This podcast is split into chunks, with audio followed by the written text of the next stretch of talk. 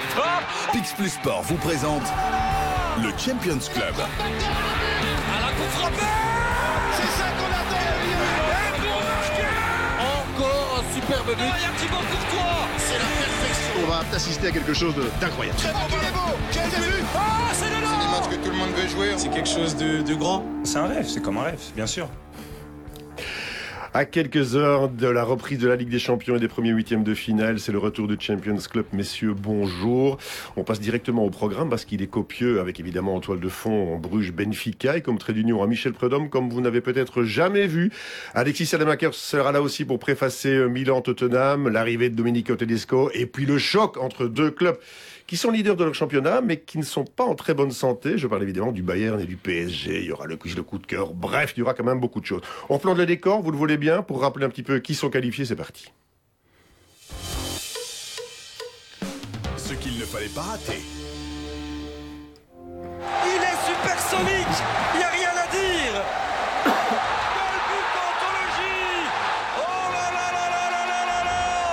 Exceptionnel. Peut-être maintenant à cette frappe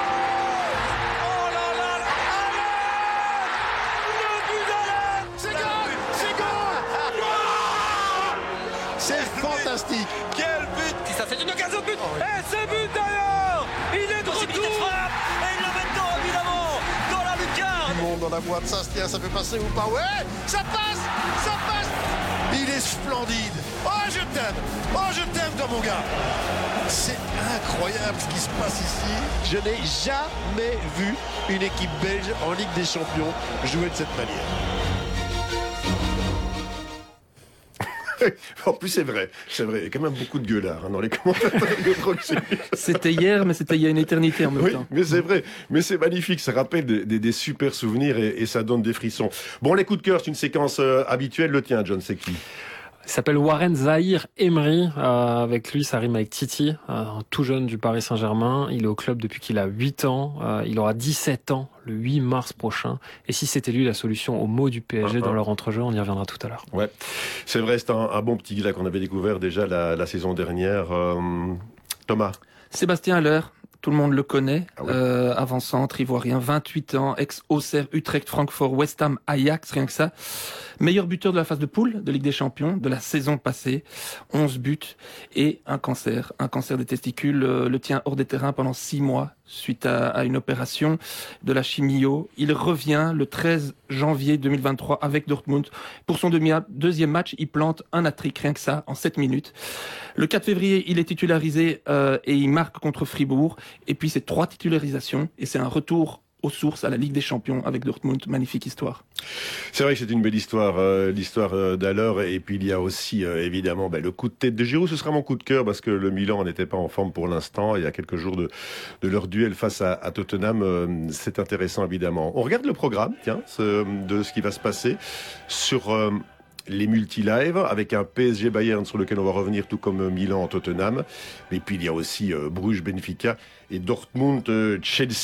Bon, ben c'est quand même deux superbes affiches hein, pour ces, huitièmes de finale pour cette première semaine. Je propose qu'on passe tout de suite parce qu'il y a beaucoup de choses à dire sur ce Bruges Benfica. No sweat, no glory. Rentrons directement dans le vif du sujet. On a limogé un jeune entraîneur néophyte qui, pour sa première apparition, atteint les huitièmes de finale de Ligue des Champions, pour le remplacer par un entraîneur anglais qui n'a encore rien montré. Est-ce que Bruges a des chances de passer face à l'une des équipes bah, coup de cœur de ces huitièmes de finale Benfica? Hum, J'avoue que j'y crois pas trop pour la bonne et simple raison que Bruges a, construit sa qualification déjà sur son côté hermétique derrière. Euh, Ouais. faut pas oublier les 5 clean sheets de Simon Mignolet. Ils en ont encaissé 4 buts, mais c'était 4 buts sur le même match, c'était contre Porto. Et là, depuis que Scott Parter- Parker est arrivé, C'est un lapsus que beaucoup font. été le premier à le faire, je suis assez fier, mais c'est vrai que Scott par terre, là, pour l'instant, euh, bah, Ouais. il y est. il y a juste un match où ils n'ont pas encaissé de but. Donc voilà, ça va être très compliqué quand on connaît la force de frappe offensive du Benfica. Thomas. Bah, John le dit, on- la première personne à qui, de, de qui on parle quand on pense à Bruges, c'est Mignolet. Et, et il est redevenu humain ces derniers temps. Et il a masqué tellement de problèmes, à commencer par ceux de Schröder, avant Oufkens. Et, et là, ben voilà, il est redevenu humain. Et puis il y a toutes les, les, les méformes individuelles. On pense à, à Nielsen, on pense évidemment à Yaremchuk qui a coûté 17 millions. Venant de Benfica. Qui a rapporté 17 millions à Benfica. Hein. Oui, 17 millions. Mais Vous avez vu, en, 5 ans, en 5 ans, c'était la presse là qui le rappelait, là, en 5 ans, ils ont vendu pour 700 millions d'euros. Ouais, bah, c'est l'antithèse de Chelsea. Euh... Il y a beaucoup de pognon qui vient de Chelsea d'ailleurs. Oui, hein, c'est pas faux. C'est pas faux. Puis il y a les absences. On ne sait pas, quid de Joudgla, quid de Scovolsen. Tout ça, ça fait beaucoup pour se dire que ce Benfica qui n'a perdu que, entre guillemets, Enzo Fernandez, pour aller les bousculer, il faudra, il faudra un petit miracle. Il y a quelqu'un qui connaît bien ces deux équipes pour y avoir été. Je vous parlais d'un trait d'union entre Bruges et Benfica. C'est évidemment Michel Prudhomme. Alors Michel, bonjour mon Mich. Euh, qu'est-ce que tu crois? Qui va se qualifier? Question compliquée quand même parce que sur, sur papier, je dirais Benfica est plus fort. Euh, on, voit, ils, ils, font des résultats extraordinaires euh, avec un très beau foot euh, en Champions League. Ils sont en tête du championnat. Bruges a plus de difficultés, mais Bruges reste Bruges. Et une petite surprise n'est pas impossible. Hein. on l'a vu, ils ont battu Porto 0-4. Euh, ils ont perdu contre Porto aussi 0-4, euh, mais ils ont battu Porto et, Porto Benfica, il n'y a pas une énorme différence. Peut avoir une petite surprise, mais Benfica est le favori quand même. Il n'y a pas une énorme différence, euh, sauf qu'au classement euh, du championnat portugais, ils sont quand même euh, largement devant Benfica. Bon, Michel, il se mouille pas trop. Benfica, c'est vrai que pour l'instant, il caracole en tête. Il y a Porto, il y a Braga aussi qui sont à quelques unités. il a raison de dire qu'une surprise arriver, enfin, une mauvaise surprise pour arriver du côté de Benfica. Tout est possible, mais pour battre Benfica cette année, il faut s'appeler Braga. C'est la seule équipe qui a réussi à les faire tomber, que ce soit en championnat ou en coupe. sinon, ils n'ont pas perdu une seule fois cette saison, à l'exception de ces deux rencontres-là. Donc voilà, c'est très costaud. Euh, on évoquait Enzo Fernandez sur le ton de la boutade parce qu'ils ont encore très très bien vendu cet hiver. La petite faiblesse qu'ils peuvent avoir en ce moment, c'est devant, euh, quand on sait qu'il y a quand même des petites incertitudes autour de Gonzalo Ramos et Rafa Silva. Euh, ils ont eu des soucis musculaires ces derniers temps. Je regardais Ramos, il n'a pas joué depuis le 26 janvier. Silva, lui, depuis mi-janvier, c'est 4 minutes seulement. Donc voilà, s'ils sont pas à 100%, mais il y a quelqu'un comme Gonzalo Guedes qui est arrivé. Donc ça prouve aussi tout le savoir-faire d'une équipe qui perd souvent beaucoup de bons joueurs, mais qui derrière a souvent un coup d'avance aussi pour bien les remplacer. Ouais, le savoir-faire d'un club aussi. Hein. On rappellera quand même que Benfica a été élu euh, avec l'Ajax euh, meilleur centre de formation d'Europe et donc du monde. Hein. Je ne veux pas faire du, nombrilisme continental, mais, mais c'est presque ça.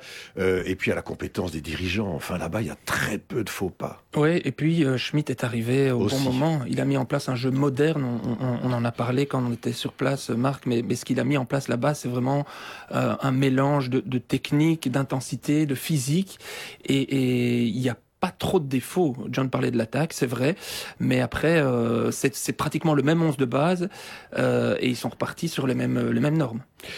Qu'en pense Michel Prudhomme, tiens, justement du mode de fonctionnement de, ces deux formations, puisqu'il les a vécues euh, lui aussi de l'intérieur? Mais la grande différence, c'est que Bruges a plus de temps que Benfica. Benfica, de par son passé, ils ont ils ont gagné des Champions League, hein. ils, ont, ils, ont, été euh, vraiment. Euh, enfin, des Coupes des Champions. il n'y a pas de temps à Benfica, il faut, gagner. À Bruges, il y aura peut-être un peu plus de temps. Moins maintenant qu'il y a 10 ans, mais euh, parce que maintenant, Bruges, on sent que par trois fois champion de suite maintenant, si ça va un peu moins bien, les critiques arrivent aussi, etc. Mais à Benfica, euh, si t'es pas champion, bah c'est rare quand on te félicite. Quoi, hein. Bien d'être deuxième, à Benfica, c'est impossible. À Bruges, ça peut passer une fois de temps en temps ou une fois cinquième. Euh, mais à Benfica, non, il faut toujours être champion, il faut tout gagner.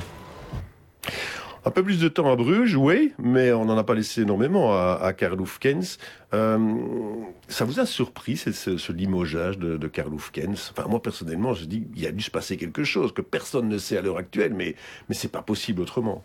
Je pense aussi, euh, par rapport à ce qu'il a fait en Ligue des Champions, on le disait quand on revoyait euh, le clip de cette première phase-là, c'est historique ce qu'a fait Bruges. Jamais un entraîneur belge n'avait réussi ça avec une équipe belge pourquoi le faire sauter aussi vite Et on voit maintenant, c'est la démonstration par l'absurde, ce qui se passe avec Scott Parker. Voilà, ça, n'avance pas. Le mal est plus profond. On, dit que c'est le vestiaire qui a eu sa peau. Euh, il on sait qu'il a eu des soucis avec Scovolsen notamment, qu'il y a quand même certaines personnes qui, qui, étaient à la Coupe du Monde, qui n'ont pas accepté qu'un petit genou là, comme ça, lui redonne les leçons et qui en plus euh, s'impose. On sait très bien, il y a une grande vérité dans le football, euh, Thomas, c'est que le vestiaire a toujours raison à la fin. Ouais, le vestiaire et je mettrai en avant aussi la direction qui a une position très importante dans l'aspect euh, sportif du club. C'est-à-dire que euh, dans la direction brugeoise, euh, on aime avoir sa petite influence. Hein. L'écho en sait quelque chose. Et quand un entraîneur veut en faire un petit peu à sa tête, ou, ou, quand il, il veut pas justement que la direction euh, mette, euh, mette le nez dans, dans le vestiaire, ben, ça peut vite créer des, des, tensions. Et je pense que ça a été un petit peu le cas avec, euh, avec Oufkens malheureusement. Et je trouve que là, il y a eu une double erreur d'interprétation. Le fait d'aller beaucoup trop vite en limogeant et de ne pas se laisser le, de ne pas laisser le temps à Oufkens de confirmer ce qu'il a montré. Hein, parce que, en fait, Bruges pouvait se permettre cette saison de pas être champion. C'était pas une catastrophe. Le champion de cette année, il n'était pas qualifié directement. Rien ne dit que le champion de cette année sera qualifié pour les poules l'année prochaine. Hein. Euh, C'était le moment ou jamais de laisser Oufkens un petit peu de temps, et, et il avait déjà bien pris ce temps. On est d'accord. Scott Parker, on a le sentiment, en tout cas c'est un avis personnel, moi j'ai l'impression qu'il est arrivé au club de Bruges en ne connaissant rien du tout, hein, qu'il a un peu pataugé euh, depuis quelques semaines. Ok, ça va, mais face à l'Union, franchement, s'il y a une équipe qui doit s'imposer, c'est l'Union, c'est pas le club de Bruges. Euh, mercredi, c'est Benfica.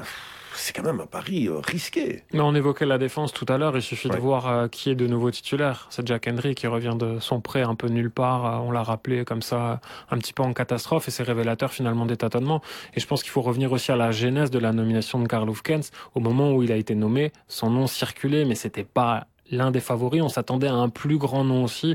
Donc je pense que la direction brugeoise, elle s'est aussi un petit peu reniée. Et je suis pas certain qu'elle ait voué en lui une confiance absolue dès le départ, en fait. Ce qui, ce qui est Ouais. un peu inquiétant, c'est que les individualités qui, sous Oufkens, ne performaient pas, ne performent toujours pas. En, en- en la personne, par exemple, d'un Yarimchuk, même, même constat. Le seul qui peut-être a repris du poil de la bête, et ça pour moi c'est le point positif, c'est Lang. On retrouve un Lang qu'on n'avait plus vu dit, depuis euh, quelques mois, voire, euh, voire une saison, euh, qui, qui est vraiment le fer de lance de cette, de, de cette attaque. Mais on a perdu Nielsen entre-temps, et Ouais. Nielsen pour moi ça doit toujours être un gars qui joue. Mais, mais tu sais ce que ça veut dire, la Ligue des Champions, et les joueurs brugeois étaient unanimes, hein, franchement, euh, vendredi, ils disent ça n'a rien à voir avec le championnat. C'est deux compétitions différentes. Donc est-ce qu'on peut imaginer, quelque part, d'avoir un réveil brugeois pour les retrouver comme ils étaient euh, dans les matchs de poule? Pouf En une fois. Il faut espérer parce que sinon ça fera pas pouf mais paf. Euh, sans mauvais jeu de mots, ça va être très compliqué pour pas eux. mal quand même. Mais oui, là aussi, je vais encore aller chercher le positif. Mais défensivement, on a l'impression depuis deux matchs euh, que ça tient, ça tient la route. Hein, que ce soit que contre l'Antwerp ou contre euh, ce week-end contre l'Union, derrière, c'était quand même assez solide. Bon, on verra ce que cela donnera, évidemment, et, rendez-vous hein, dans le multilive hein, pour suivre euh, cette rencontre très, très, très attendue. On fait un petit break dans la, dans la Ligue des Champions, si vous le permettez, pour euh, parler des, Diables Rouges et de clôturer ainsi euh, la longue interview que Michel Prodhomme nous a consacrée et dont vous verrez les, principaux extraits mardi et mercredi. Et on ne pouvait pas évoquer les, les, les Diables Rouges avec Michel Prodhomme, même si au départ, quand je lui avais téléphoné pour arranger l'interview, il m'avait dit on parle de Bruges, de Benfica, mais pas des diables. Mais bon, vous savez, quand on a envie de savoir, on essaye quand même. Je dois vous prévenir que quand on a pris rendez-vous ici, j'ai fait une promesse à Michel. on- il ne va pas parler des Diables Rouges. Hein, c'est vrai, Michel Oui. Donc, tu ne vas pas parler, tu vas simplement dire oui ou non avec ta tête. Tu as été contacté pour être entraîneur Non, je vais, je vais Non, allez, allez, vas-y, vas-y, allez Je vais répondre. Allez je vais répondre. La- non, euh, les- la, la fédération a été, me concernant, extrêmement correcte. Et je suis reconnaissant euh, de la manière dont ils m'ont abordé, parce qu'ils m'ont abordé. Euh, et le, le fait que je ne sois pas à la fédération, que ce soit dans n'importe quel rôle, c'est uniquement ma décision parce qu'ils ont été très corrects. Tu sentais pas l'envie C'était pas. Voilà, je, je suis plus prêt maintenant à faire les choses. Voilà. Bon, quand je l'ai menti, ce soir, l'addition, c'est pour mon resto. Un tout grand merci, Michel. Bonne continuation.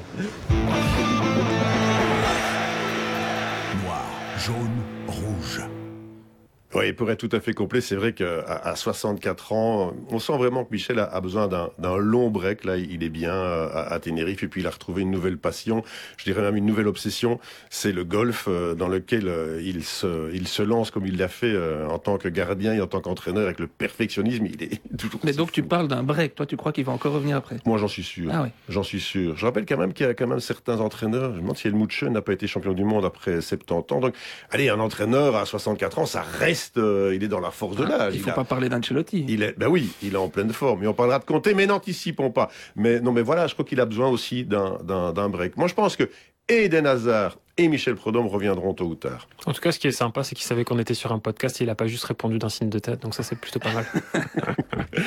L'arrivée de Tedesco, parce que bon, même si Michel a, a été euh, contacté, euh, l'arrivée de Tedesco, est-ce qu'elle, est-ce qu'elle vous a surpris, euh, Thomas? Je pense que, en tout cas, le, le fameux euh, serial winner qu'il cherchait, il était, c'était euh, mission impossible. Donc non, je pense que c'était dans ce, dans cette catégorie-là qu'il fallait aller chercher euh, le coach. C'est un pari, mais j'aime bien le pari du, de la doublette, du duo euh, Verkotteren-Tedesco. Personnellement, je trouve ça un pari osé, euh, un pari qui est à la hauteur des finances aussi de. Mais vous l'aimez bien, pourquoi belge. Parce que je pense qu'il y a une complémentarité entre ce, ce, ce duo. Je pense qu'il y a, il y, a, il y a quelque chose euh, chez Tedesco qui est intéressant en termes, en termes tactiques, en termes euh, de modernité. En termes de franc-parler aussi, ça nous changera peut-être un petit peu. Et puis, euh, et puis du côté de Verkotteren, ben, on sait ce qu'on a avec, Verko- avec Frankie Verkotteren. Euh, et, et je pense que le duo euh, peut bien fonctionner. Un des paramètres, euh, John, qui, qui pourrait, et, et là je, je suis d'accord avec, avec Thomas, qui pourrait fonctionner, c'est qu'on a un Frank Verkotteren qui a lancé Kevin De Bruyne. Un, un Tedesco qui a Kevin De Bruyne, c'est un petit peu son Lionel Messi quelque part. Et construire une équipe autour de De Bruyne, on a l'impression qu'il est capable de le faire. De toute façon, je peux pas croire que ni Kevin De Bruyne, ni Romelu Lukaku, l'autre grand patron des Diables, Thibaut Ouais. Courtois, un, un degré moindre, n'ont pas été consultés à un moment ou à un autre du processus de nomination, ou du moins informés. Après, ce qui est important avec Domenico Tedesco, c'est vrai que son parcours en club est un peu mitigé. Il avait notamment pris la porte après une grosse claque euh, avec Schalke contre Manchester City en Ligue des Champions. Mais il a une faculté, c'est de faire passer rapidement ces messages. Et on sait que quand on est sélectionneur, il faut aller très vite parce qu'on n'a pas beaucoup le temps. Euh, Là, les Diables vont se retrouver un, un lundi où ils vont tous rester en salle pour aller jouer un vendredi en Suède. Donc faites le compte, hein. il y aura très très peu de séances d'entraînement. Et là-dessus, Tedesco, si ça va vite, pourquoi pas, mais il faudra voir sur la durée. Bon, il y a la génération dorée qui est terminée, là, pour l'instant. Il y a une nouvelle génération qui arrive, mais, mais la génération dorée n'est pas terminée.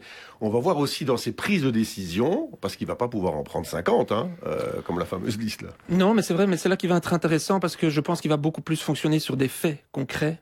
Euh, à savoir la prestation, euh, sans doute aussi des statistiques, euh, pour pour euh, ben, expliquer ces, ces sélections et ces titularisations. Et, et là où, par exemple, euh, quelqu'un comme Martinez pouvait fonctionner beaucoup plus à l'affect en sélectionnant euh, un Verskarn pendant des mois parce qu'il avait senti qu'il y avait quelque Mm. chose à l'entraînement.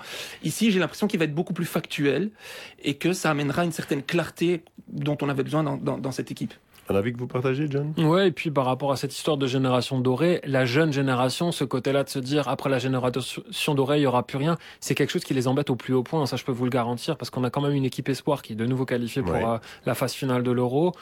Onana, on en parle beaucoup. Openda, là, il connaît un, un coup de moins bien, mais voilà, il y a de la qualité quand même aussi chez les jeunes qui arrivent. Ce sera peut-être pas aussi flamboyant que ce qu'on vient de connaître, mais voilà, par rapport à Tedesco, lui, effectivement, il a pas de passif. On repart aussi d'une page blanche d'une certaine manière. Moins flamboyant, je suis preneur. Hein. J'en connais qui ont été champions du monde en, en étant euh, Je vois pas ce assez terne, euh, si vous voyez ce que je veux dire. Bon, il faisait partie de cette... C'est un trait d'union aussi, c'est Alexis Salemakers. Là, on revient évidemment dans la Ligue des Champions. Il n'avait pas été sélectionné pour, la, pour la Coupe du Monde. Euh, lui aussi doit avoir sa chance, quelque part, parce qu'il a quand même un profil un peu atypique. Hein. Euh, Il, fait partie de la, de la charrette hein, avec Luque Bacchio, qui n'était pas venu euh, lui aussi. Mais c'est des gars, quand même, on se dit, Hmm, il y a quelque chose. Ouais, ils apprécieront pour la charrette, pas mal comme terme. Euh, non, mais je trouve que vraiment, je trouve dans la longévité, dans ce qu'il est en train de faire à Milan, c'est, pas mal. C'est pas un feu de paille ce qu'il fait, parce que là, les titularisations qu'il a maintenant depuis 2023, c'est, c'est hyper intéressant. Euh, dans des conditions compliquées, puisque Milan va pas bien, hein, c'est Ouais. pas un secret.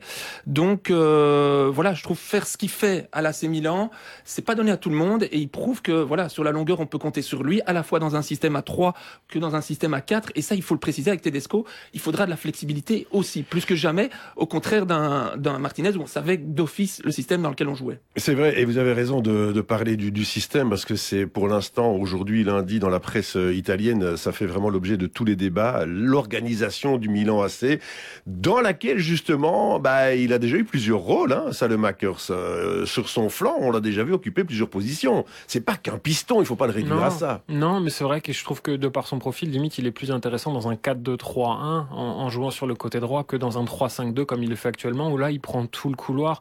Parce que c'est quelqu'un, je pense, euh, dont on a une vision qui est un peu biaisée par ses débuts. Souvenez-vous, Swain Van Azebro qui jouait latéral droit alors qu'en fait c'est quelqu'un qui a un tempérament qui est nettement plus offensif et je trouve mhm. qu'il est beaucoup plus dangereux quand il est plus proche de but parce qu'il manque encore de culture défensive. Oui, on parle aussi hein, de, le, ramener vers le centre où à la base euh, c'est aussi son jeu. Donc il, il, est, très polyvalent.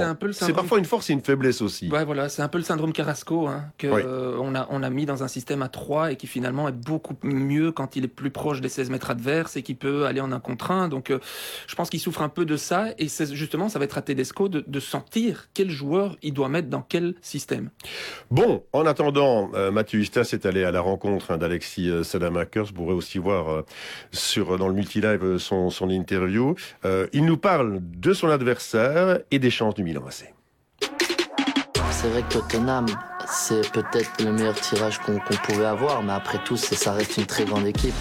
Le dernier camp, c'est le ballon de la victoire. Pied gauche, le doublé. Je pense qu'en Angleterre, euh, ils sont dans le top 5 des meilleures équipes euh, anglaises. On sait que le championnat anglais est un très grand championnat avec euh, beaucoup de, beaucoup de. Les limites de l'AC Milan en Champions League, je pense qu'on n'en a pas. Je pense que nous, on veut aller le plus loin possible. On s'en donnera les, les capacités. Après, où, jusqu'où on arrivera, ça je ne sais pas. Mais nous, on veut aller jusqu'à la fin. Tu me le dire en italien Si... si già adesso pensiamo alle limite che possiamo avere nella Champions League, non, non c'è il bisogno di andare a giocare quella partita contro Tottenham perché vuol dire che non siamo competitivi. Giusto. Bah, il est pas mal, il est pas mal et il a tout à fait raison dans ce qu'il dit. Hein. Si on n'y croit pas, hein, je me souviens toujours d'une phrase en disant ils ne savaient pas que c'était impossible, c'est pour ça qu'ils l'ont fait. C'est un petit peu ça. Euh, la Ligue des Champions, c'est un peu ça. En effet, euh, tous ces clubs qui ont des difficultés dans leur championnat se disent, ben, c'est là qu'il y a peut-être quelque chose de possible, justement. Les autres Belges, on n'en parle pas beaucoup, mais bon, ils portent le poids de, du montant de son transfert. Charles de Kettelard, on parle du flop euh, historique en ce qui le concerne. C'est c'est dur. On a mal pour lui parce que c'est un mec ouais, mais ça montre aussi la différence qu'il peut y avoir entre le championnat belge et, un très grand championnat. on sent qu'il a quand même encore besoin d'une étape intermédiaire. Et ça me rappelle un petit peu les difficultés qu'avait eu Yova ou Mbokani. Ça remonte maintenant quand il s'était passé directement du standard à un top club. Mais là aussi, on a l'impression qu'il y a quand même encore besoin d'un club de sub-top pour faire la différence, même s'il était à Bruges et tout tournait autour de lui. Mais oui, c'est très compliqué pour lui. Euh, et pour ça, le Makers, ça va un peu mieux. Mais ce qui est quand même fou, c'est que je regardais, il n'a pas terminé un match cette saison. Là, il a joué 88 minutes contre le Torino, c'est son plus gros temps de jeu de la saison. Donc voilà, il y a quand même une concurrence qui est intense aussi pour lui, mais c'est ça le quotidien d'un grand club. Ben oui, évidemment. Il y a Naples qui, qui éclabousse tout le monde, hein, qui caracole en tête. Donc, euh, mais ils sont quand même toujours euh, dans, dans le top 4, hein, le Milan AC. Euh, donc Origi, on n'en parle peut-être pas assez. Il a marqué un superbe but il y a quelques semaines, mais du mal aussi à, rentrer dedans. En fait, on a l'impression que Liverpool ou Milan AC, c'est la même chose. Ouais, ouais, c'est un petit peu le problème de ce joueur, c'est qu'il ne parvient pas à s'imposer complètement. Euh, et bon, ils ont, ils ont la malchance de tomber dans, dans une saison où l'AC Milan est pas bien, et du coup, ils sont, ils, se cherchent des leaders dans cette équipe. Hein, et bon, Ibrahimovic blessé, euh, Léao pas en forme, euh, et c'est eux qui doivent déjà porter un petit peu cet AC Milan là. Ils n'ont pas les épaules assez larges, malheureusement, c'est le constat pour l'instant. Vrang, c'est aussi le cap pour euh, comme pour euh, De Ketteler Ouais, c'est exactement la même, chose. Après, euh, il y a la blessure de Benasser qui malheureusement va pas tarder à revenir, qui va un petit peu encore encombrer son horizon. Mais c'est vrai que c'est quelqu'un qui doit beaucoup apprendre aussi de quelqu'un comme Tonali, sur lequel on compte beaucoup à l'AC Milan. Mais voilà, de par son profil qui est plus dans l'impact physique, à un moment donné, je pense qu'il aura aussi sa chance. Mais pour lui, c'est plus une saison d'apprentissage parce que c'est vrai que son départ de Wolfsburg vers l'AC Milan avait surpris beaucoup de monde, mais il faut lui laisser le temps de, grandir aussi tout doucement. Bon, en face, il y a une équipe qui, qui se porte pas bien non plus, hein, qui vient de ramasser une casquette à, Leicester, c'est Tottenham euh, évidemment. À la tête euh, de cette équipe, il y a, il y a un homme qui va faire l'objet de, votre duel, messieurs. C'est euh, l'avenir de Conte, c'est le duel.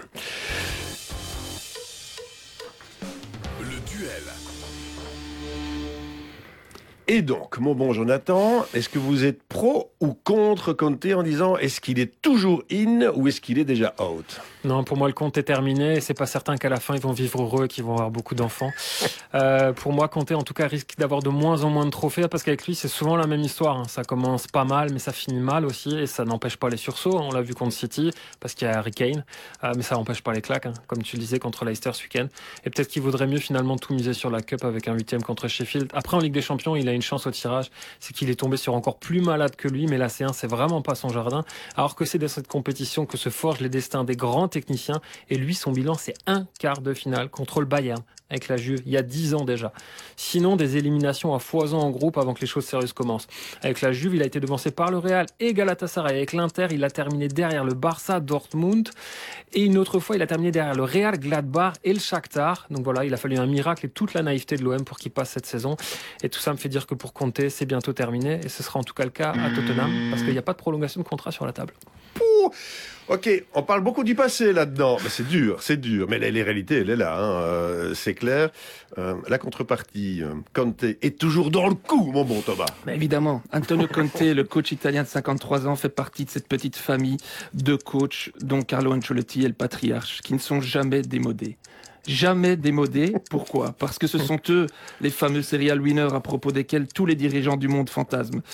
Car partout où ils passent, ils parviennent à imposer leur philosophie au service d'un seul but, la victoire. Car ce sont les seuls à pouvoir gérer les stars et à discerner les pseudo-stars des vrais car leur CV parle pour eux et que quand cela tourne un peu moins bien, comme c'est le cas pour l'instant à Tottenham pour Conte, ça leur permet de s'asseoir sur cette fameuse crédibilité qu'est leur CV.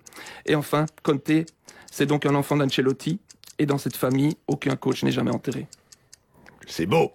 C'est très très beau. J'aurai euh, le privilège vraiment d'assister au match aller demain au San Siro et on verra lequel de vous deux aura raison et je n'y manquerai pas d'y faire allusion. C'est une évidence. Euh, On va faire aussi allusion ici dans le Champions Club à l'affiche hein, euh, qu'il ne faut absolument pas manquer. L'immanquable. Bayern PSG, faut-il encore présenter cet événement? Ben oui. Il est supersonique, il n'y a rien à dire. Ça va vite, ça va trop vite, ça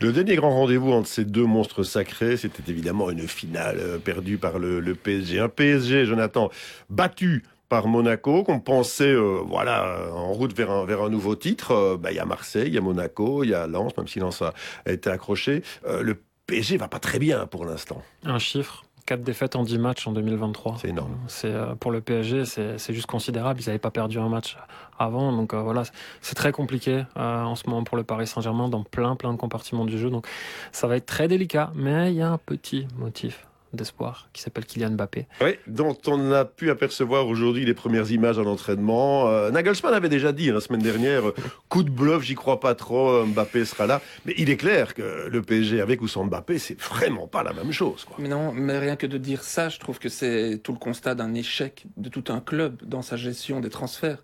De se dire qu'ils sont euh, dépendants, oui, de Kylian Mbappé, qui ne serait pas dépendant d'un Kylian Mbappé. Mais n'empêche, quand vous avez dépensé autant de millions depuis des années et que vous êtes toujours réduit à être dépendant d'un seul joueur, c'est que vous travaillez complètement à l'envers. Et c'est pour ça que ce, duel face au Bayern, c'est le duel d'un- club qui est géré comme il est géré face à un autre club qui est géré complètement différemment, qui a une toute autre philosophie. Ce sera très intéressant de voir tout ça. Ils ont encore fait les choses à l'enfer ce week-end en donnant la chance à plein de jeunes quand tout va mal et en les, jetant dans la gueule du loup, en fait. Pas de Mbappé, pas de Messi non plus. On a presque pitié de Neymar quand il est tout seul comme cela. Mais en ce moment, désolé de mauvais jeu de mots, mais c'est plus lui qui fait pitié depuis le retour de la Coupe du Monde, où ça va pas du tout.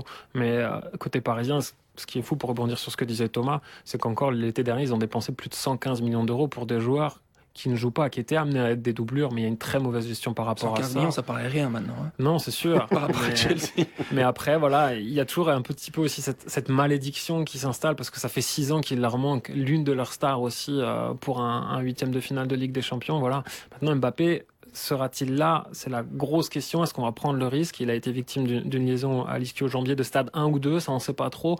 C'était le 1er février. Normalement, c'est trois semaines d'absence. Voilà, vous faites le compte. On est à peu près, grosso modo, à 15 jours d'absence. Est-ce qu'il sera là ou pas? Ça conditionne beaucoup de choses parce qu'on a eu la démonstration pas l'absurde à Marseille. Marseille ne se lance jamais dans un pressing tout-terrain s'il y a Mbappé pour prendre la profondeur.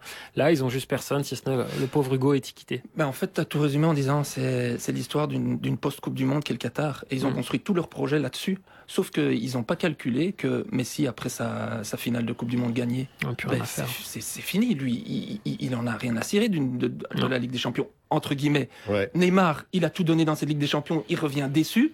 Et tu te retrouves avec 3, 4, 5 joueurs qui, étaient, qui ont tout construit sur le Qatar, qui maintenant sont en pente descendante au moment où il faut gagner. Bah, comme Ils beaucoup ont- de grands ils- clubs. Hein. Ouais, mais, mais ils ont de la chance parce que en face, euh, le Bayern, euh, il n'a pas bien vécu non plus, hein, le post-Qatar. Attends, trois matchs nuls.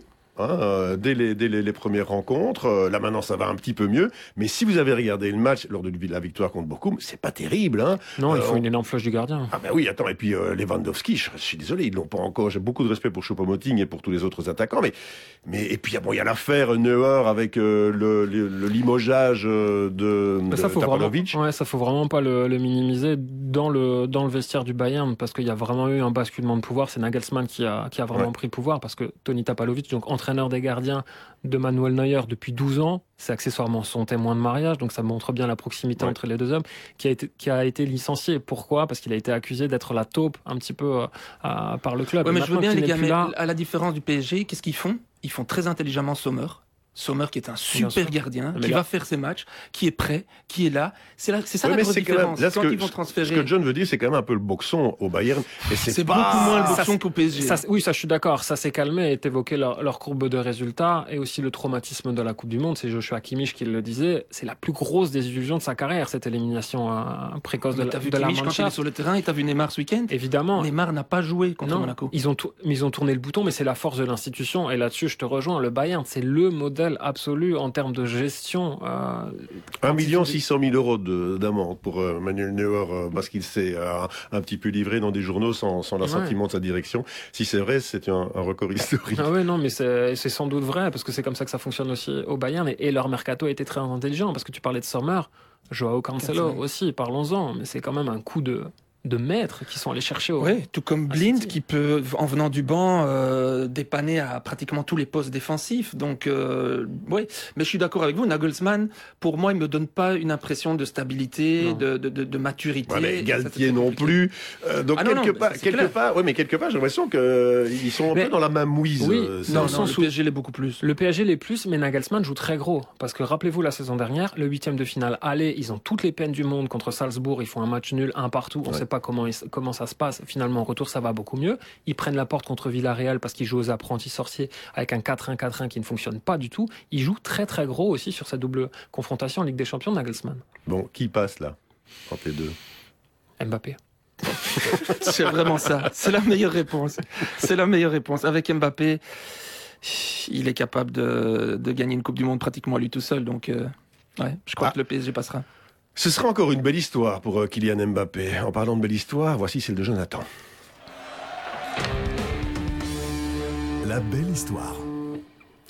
J'aime bien cette rubrique, Jonathan, parce qu'elle nous rappelle quand même euh, que l'essentiel, c'est pas forcément le pognon, c'est pas forcément les coupes, c'est que le sport et le football en particulier, c'est beau, c'est magique. Ça peut encore être beau, hein, surtout pour euh, Mikhailo Mudrik. Parce que je vais vous poser la question qu'est-ce qu'Alex Teclac ferait avec 100 millions d'euros? Sans doute qu'il rachèterait une équipe cycliste. Et Thomas Châtel, il investirait dans l'école des jeunes du Royal FC Saint-Michel. Royal, hein, j'ai bien ajouté. À Chelsea, pour ce prix-là, on a décidé de miser sur Mikhailo Mudrik avec un raisonnement simple, basique. Si Anthony ou Grealish valent 100 millions, alors c'est pareil pour lui. Arsenal à ce tarif, ils ont hésité. Trois offres, trois échecs. Les Blues les ont pris de vitesse janvier dernier. Bedad, Egbali et Paul Winstanley se rendent à Atalia. Pas pour faire du tourisme comme Mathieu Istas actuellement à Naples, mais le copropriétaire et le responsable du recrutement vont à l'hôtel du Shakhtar pour régler en un temps record l'un des transferts de l'hiver et tout s'est accéléré d'un coup, d'un seul, ce qui est un peu finalement à l'image de la carrière de Modric. Il a 22 ans, il faut se dire qu'à 20 ans, il avait joué 7 matchs au Shakhtar, 20 en prêt pour 0 but marqué. À peu près le même bilan que dans ta carrière, hein, Marc, hein, c'est ça C'est tout à Mais fait ça. Vous savez que le bonheur, c'est simple comme un coup de fil. Et quand De Zerbi signe au Shakhtar à l'été 2021, le premier joueur qu'il appelle, c'est Modric. Il va lui dire quoi? Si tu ne deviens pas un super joueur avec moi, tu ne le deviendras jamais parce que je crois en toi. Né alors un phénomène qui propulse le Shakhtar en poule de la Ligue des Champions quand il entre pour faire la différence en barrage contre Monaco avec une passe décisive. Quatre mois plus tard, il en délivre quatre sur un même match de championnat face à Lviv. Et deux mois plus tard éclate cette maudite guerre. Ce bourreau d'entraînement qui a pour modèle Ronaldo, il en profite pour s'épaissir physiquement. Mais celui que ses amis appellent Misha va être vite surnommé le Neymar ukrainien. Une question de qualité de dribble. À y demander à un certain Domenico Tedesco à qui il a donné des ailes à Leipzig en le faisant voler vers la sortie avec son festival en face de groupe. Parce que Modric, il rime avec électrique et c'est aussi un homme de foi avec son tatouage seulement Jésus dans le cou. Et sur sa poitrine est écrit autre chose. Cher Dieu, cher Dieu, si aujourd'hui je perds espoir, merci de me rappeler que ce que tu as prévu pour moi dépasse mes rêves. De quoi l'emmener vers un ballon d'or que De Zerbi lui a déjà promis dans un futur proche. Oula Ballon d'or pour ce petit gamin-là? Encore un peu tôt. Et quand je le vois prester ce week-end euh, face à West Ham, c'était pas ça du tout. Hein. Donc euh, il y a encore des hauts et des bas. Euh, et, et Chelsea, il faudra qu'on en parle aussi parce que c'est du grand n'importe quoi ce qu'ils ont fait pendant ce, ce mercato. Bon, Dortmund-Chelsea, tu y seras. Ouais. Euh, là aussi, c'est parce que Dortmund, euh, c'est Et pas Dortmund, mal. Pour ils, reviennent super bien. hein. Ils ont, et là aussi, ils ont, ils ont fait des choses intelligentes dans, euh, en, en transfert, malheureusement pour Meunier, où ils ont trouvé euh, notamment un, un latéral droit. Bon, en matière de transfert, justement, je rappelle qu'il y a des transferts qui peuvent participer, hein, forcément, à la Ligue des Champions. C'est l'objet de votre quiz. On ne perd pas les bonnes habitudes, mon bon Jonathan. Donc, quiz sur les recrues hivernales, messieurs. Il fallait être aveugle pour croire que j'allais rejoindre l'Antwerp. C'est un jeu de mots pourri. Au lieu de cela, me voilà au Bayern. Ça colle vite. Ouais, 1-0. Attention, Mathieu est Ah ouais, d'accord. Ah ouais, ouais, ouais. Ouais, ok, ouais, mais il faut ok, qu'ils se ok. mettent à niveau, Ok, ouais, ouais, ouais. Et dire que j'étais le chouchou de mon ancien entraîneur, sauf que je jouais moins ces derniers temps, alors autant partir. Jean-Félix. Jorginho. Non, c'est la même nationalité. Justement, dans l'ancien club de mon ancien Cancelo. entraîneur. Sur Je le fais fil, non appel à la Non, vidéo. non, non, c'est- Sur- le fil, c'est Je moi te, donne, je te donne un demi-point, mais normalement c'était moi. le VAR? On va appeler la, on va appeler le camion tubiste. Euh, je suis toujours le joueur le plus cher de l'histoire de mon pays. On va être honnête, j'ai jamais vraiment trouvé ma place avec Jean-Félix. Simone. Ouais, voilà, là, il y a Et pas- toc, là, t'as le VAR, t'as besoin du VAR, attends, euh, c'est bon. Moi, la Ligue des Champions, je l'ai joué l'année dernière, et plutôt bien. 11 matchs, 6 buts. Tiens, 6 buts, c'est aussi mon total en Pro League. Parce que mes coéquipiers maintenant s'appellent Harry Kane ou Hugo Lloris. Mais avant, c'était Dion Coles, solo décalé. Danjuma. Bien joué. Sur mon CV, pour l'instant, je n'ai joué que 7 minutes en Ligue des Champions et ça date. Octobre 2018. L'aérodivisie commençait à être trop petite pour mon immense talent que j'ai montré Alors- au Qatar. Même si mon sélectionneur pense le contraire, avec moi, le PSV a réalisé la plus grosse vente de son histoire. euh, Gakpo. Gakpé. Gakpé. Mais allez me virer, là, il ne mérite pas d'être en Ligue des Champions, s'il te plaît. Il y a voilà, quand je même un vous avais niveau à dit qu'il avoir. avait le Non. succès très modeste. Regardez-le. Bah oui, c'est mais- encore mieux que Vincenzo Churro. Une période d'adaptation assez, assez minime, finalement, pour remporter combien? 4 ans, je pense. C'est ça. 3, 3 et, demi- trois et demi. Bravo. Bon, en vous remerciant, je reviens quand vous voulez. C'est bien. Un tout grand merci vraiment pour euh, ce Champions Club. Et, et- et c'est vrai, franchement, qu'on a déjà envie d'être demain pour suivre euh, ben, toutes ces rencontres. Et mercredi, évidemment, pour espérer que le champion de Belgique soit à la hauteur de notre beau pays. À bientôt. Au revoir et merci.